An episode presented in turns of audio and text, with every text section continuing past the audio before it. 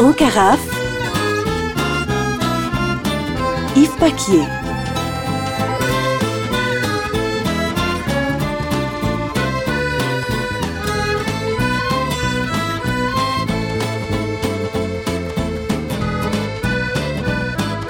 Bonjour les amis du vin. Parler de ce breuvage, et pas seulement de la dégustation, mais par contre, il découvre un monde très intéressant, très ouvert et surtout multiple. Et donc, euh, nous allons, au travers de ces émissions, au long de ces émissions, tenter d'en ressortir les éléments principaux qui sont le no-tourisme, qui sont la culture, qui sont la littérature, etc. Tout ceci fait partie d'un monde merveilleux dans lequel nous aimerions vous entraîner. État de la vigne. Peut-on faire un bilan des vendanges, un bilan global? Eh bien, c'est ce qu'ont tenté quelques journalistes, quelques communicants en vin.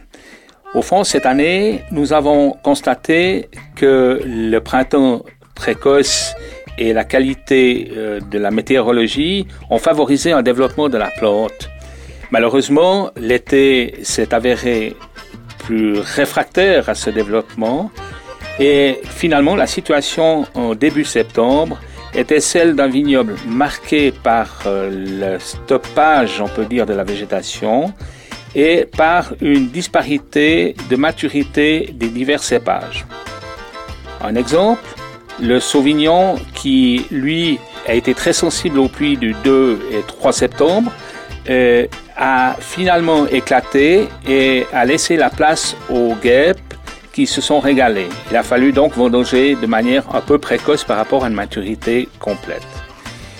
Donc si on peut tirer un bilan de ces vendanges 2011, c'est d'abord la durée des vendanges, plus de 20 jours, 23 jours pour certains, un départ ou une répartition euh, faite selon les cépages et non pas selon les dates, et puis une entrée en cave pour certains où euh, la température a permis un début de fermentation rapide. Par contre, pour d'autres, ce sera un peu plus long. Donc, euh, ce que nous conseillons aux consommateurs, c'est avant tout d'être patient, d'attendre une parfaite maturité de la vinification, de manière à ne pas être surpris aux premières dégustations. Euh, le vin a besoin lui aussi, tout comme nous l'hiver, de se reposer. Eunotourisme.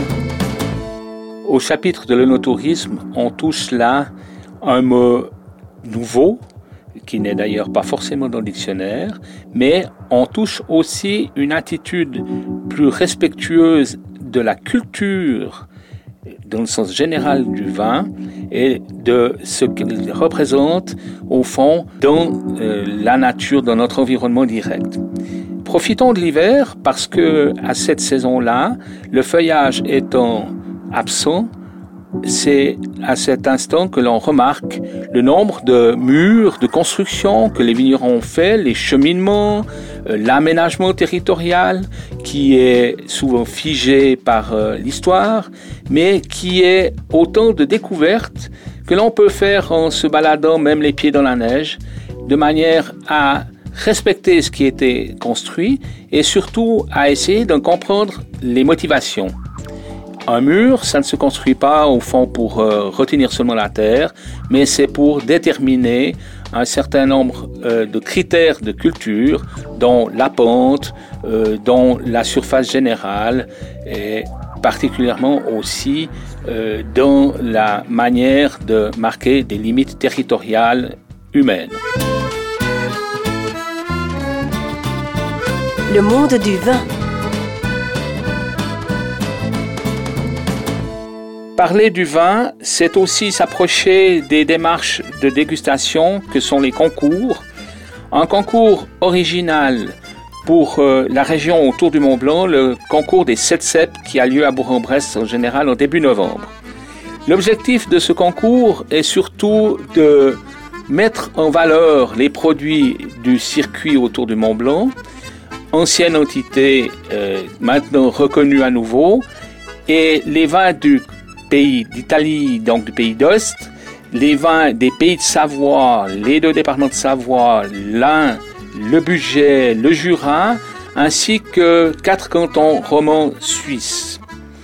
Et de ce fait, euh, le partage par des jurys composés de multinationaux, si on peut s'exprimer ainsi, permet une relation transfrontalière et une comparaison qui favorise l'amélioration de la qualité et surtout la meilleure connaissance pour le consommateur. L'autre manifestation qui est une manifestation future est constituée par ce que l'on appelle le circuit du Mont Blanc. Et ce circuit aura lieu à Paris en mois de mai 2012. Il va euh, présenter euh, sous forme de forum, sous forme de stand, sous forme d'échange les produits vineux du massif du Mont Blanc. Là, nous aurons dans l'espace Mobalpa ainsi que l'espace Pays d'Ost à la gare de Lyon une semaine pour faire valoir tous les produits et notamment ceux de nos régions. Interview. Mathilde Dulot, vous êtes en Suisse euh, un petit peu pour euh, votre activité professionnelle, puisque je crois savoir que vous avez donné hier soir un cours à l'école du Changin. Bien sûr, vous découvrez à nouveau le vignoble suisse. Alors, est-ce que vous pouvez nous en dire quelques mots? Oui, alors le vignoble suisse, je le connais à dire pas encore très bien. Euh, je le vois surtout lorsqu'on est sur la route. Et j'ai très envie de le connaître plus que ça. Et j'ai aussi euh, eu l'occasion d'aller déguster, euh, prendre l'apéritif chez un vigneron d'ici. Et il semblerait qu'il y a énormément de choses à découvrir. Et déjà, dans un premier temps, j'apprécie énormément euh, les vins comme le Chasselas ou le Pinot Noir que j'ai goûté de David King, par exemple, que je trouve extrêmement agréable à boire, vraiment les vins plaisants par excellence. Évidemment, le Chasselas qui nous accueille partout où on va. Hier aussi à l'école de Changin, euh, quand je suis arrivée, on m'a accueilli avec un verre de chasselas. Euh, donc euh, voilà, bon, je, pense que la Suisse ne se limite pas à ce cépage extrêmement agréable. Et donc j'ai encore envie de découvrir la Suisse parce qu'il y a visiblement beaucoup, beaucoup de choses à découvrir. On sait, Mathilde, que vous êtes journaliste, auteur de plusieurs livres, et on sait aussi que, au fond, vous cherchez peut-être euh, plus une image euh, globale euh, du vin qu'une analyse technologique, voire simplement gustative, parce que ce qui est important pour vous, c'est la rencontre avec les gens. Est-ce que vous avez l'impression que les Suisses sont confiants en leur vignoble et savent en parler? Bien sûr, ils sont confiants en leur vignoble. À la fois, ils rencontrent les problèmes qu'on rencontre tous partout, enfin tous les vignobles rencontrent partout. Par rapport à la technologie, j'ai envie de dire que c'est ce que je disais hier soir dans mon cours à propos de la Roumanie et de la Hongrie. On est euh, aujourd'hui en 2011. Euh, un peu partout dans le monde, euh, on a la technologie. En gros, tout le monde a accès à la technologie pour plein de raisons. Tout le monde a pu s'offrir la dernière technologie, soit par des aides, soit par des investissements, etc.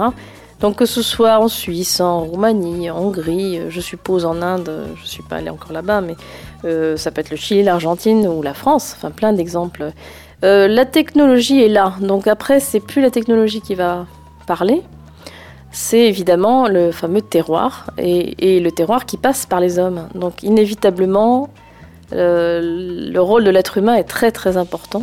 Et c'est évidemment ce, rôle-là qui va m'intéresser. Je dirais presque plus que bah, la technologie, qui est un sujet passionnant en soi, et évidemment, euh, tout ce qui est cépage, pélographie, euh, le terroir en lui-même. Mais évidemment, c'est l'homme qui va à la fin faire euh, en sorte que le raisin qui est cueilli dans la vigne donne le vin qui va se retrouver dans la bouteille. Et c'est évidemment cette personne qui est donc passionnante. Autrement dit, si vous aviez à écrire un livre sur le vignoble suisse, vous prendrez d'abord la part des acteurs plutôt que celle de la promotion technologique, ça on l'a bien compris. Mais euh, vous pensez aussi que l'acteur euh, suisse a une identité très forte, l'acteur viticole suisse a une identité très forte et une particularité. Est-ce que vous avez eu le temps de le ressentir? Pour l'instant, j'aurais du mal à, vraiment... Euh, j'ai pas encore assez étudié le sujet. Euh, évidemment, j'ai très envie de découvrir. Je vois surtout, bon, d'abord qu'il y a un très très beau vignoble. Hein. il se passe des, tas de choses du côté du vignoble. Après, les encore une fois, les acteurs suisses sont, je pense, comme tout le monde, confrontés à la mondialisation, à des malheureusement des gens qui tirent un peu les ficelles qui ne respectent pas vraiment le travail du, vigneron lui-même, comme euh, tout agriculteur, parce qu'en fait un vigneron c'est avant tout un agriculteur. Euh, et donc évidemment, si je me penche sur le vignoble suisse, c'est là que, je vais écouter les gens, les écouter me raconter leurs soucis et leurs désirs, leurs rêves. Euh, je suis sûre qu'on produit de très grands vins en Suisse, euh, ça, se sait déjà. Je sais aussi que c'est très consommé finalement en Suisse aussi, donc pas tant que ça à l'export. On ne connaît pas très bien les, vins suisses finalement à l'export. C'est un petit pays avec tout ce que ça signifie, les bons, les bons côtés. Donc un petit pays très joli, très dynamique, très bien situé, comme ça au centre de l'Europe, avec quand même je trouve une situation centrale intéressante qui permet donc de euh, de faire des vins tout à fait à son image, évidemment, avec un, très beau vignoble, notamment euh, classé à l'UNESCO, euh, qui est extraordinaire, que j'ai très envie de découvrir, que je ne connais pas encore. Voilà, il y a, une spécificité suisse, c'est évident qu'il y en a une, comme il y en a dans chaque pays, mais il va falloir aller la chercher dans le terroir et dans les hommes. Merci Mathilde. Je crois que en quelques mots de découverte, euh, on perçoit un petit peu l'image que l'on essaie de transmettre depuis euh, nos vignobles.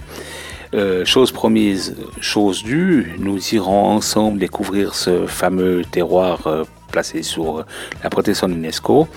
Je rappelle à nos amis que vous pouvez trouver les textes de Mathilde Hulot dans l'amateur des vins de Bourgogne, dans la vigne, des vins de Bordeaux, excusez-moi, et vous pouvez les retrouver dans parfois la revue du vin de France et parfois d'autres journaux. C'est vraiment une plume du vin. Trucs et astuces.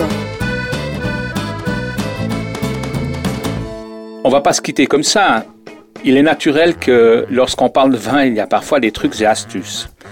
Alors, le titre de l'émission en carafe pourrait représenter une voiture tombée en carafe le long d'une vigne, et puis aussi une autre situation, celle où on est en carafe avec un vin.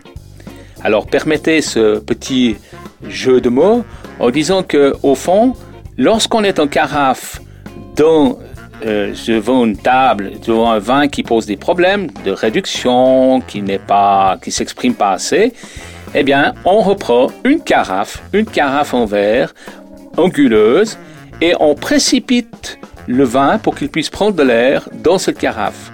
Vous allez tester, vous verrez que l'expression sera, sera plus riche et que le côté fruité ressortira. Alors, en carafe, ça se fait surtout entre amis, ça se fait à un moment privilégié, celui de la rencontre de l'homme et du vin.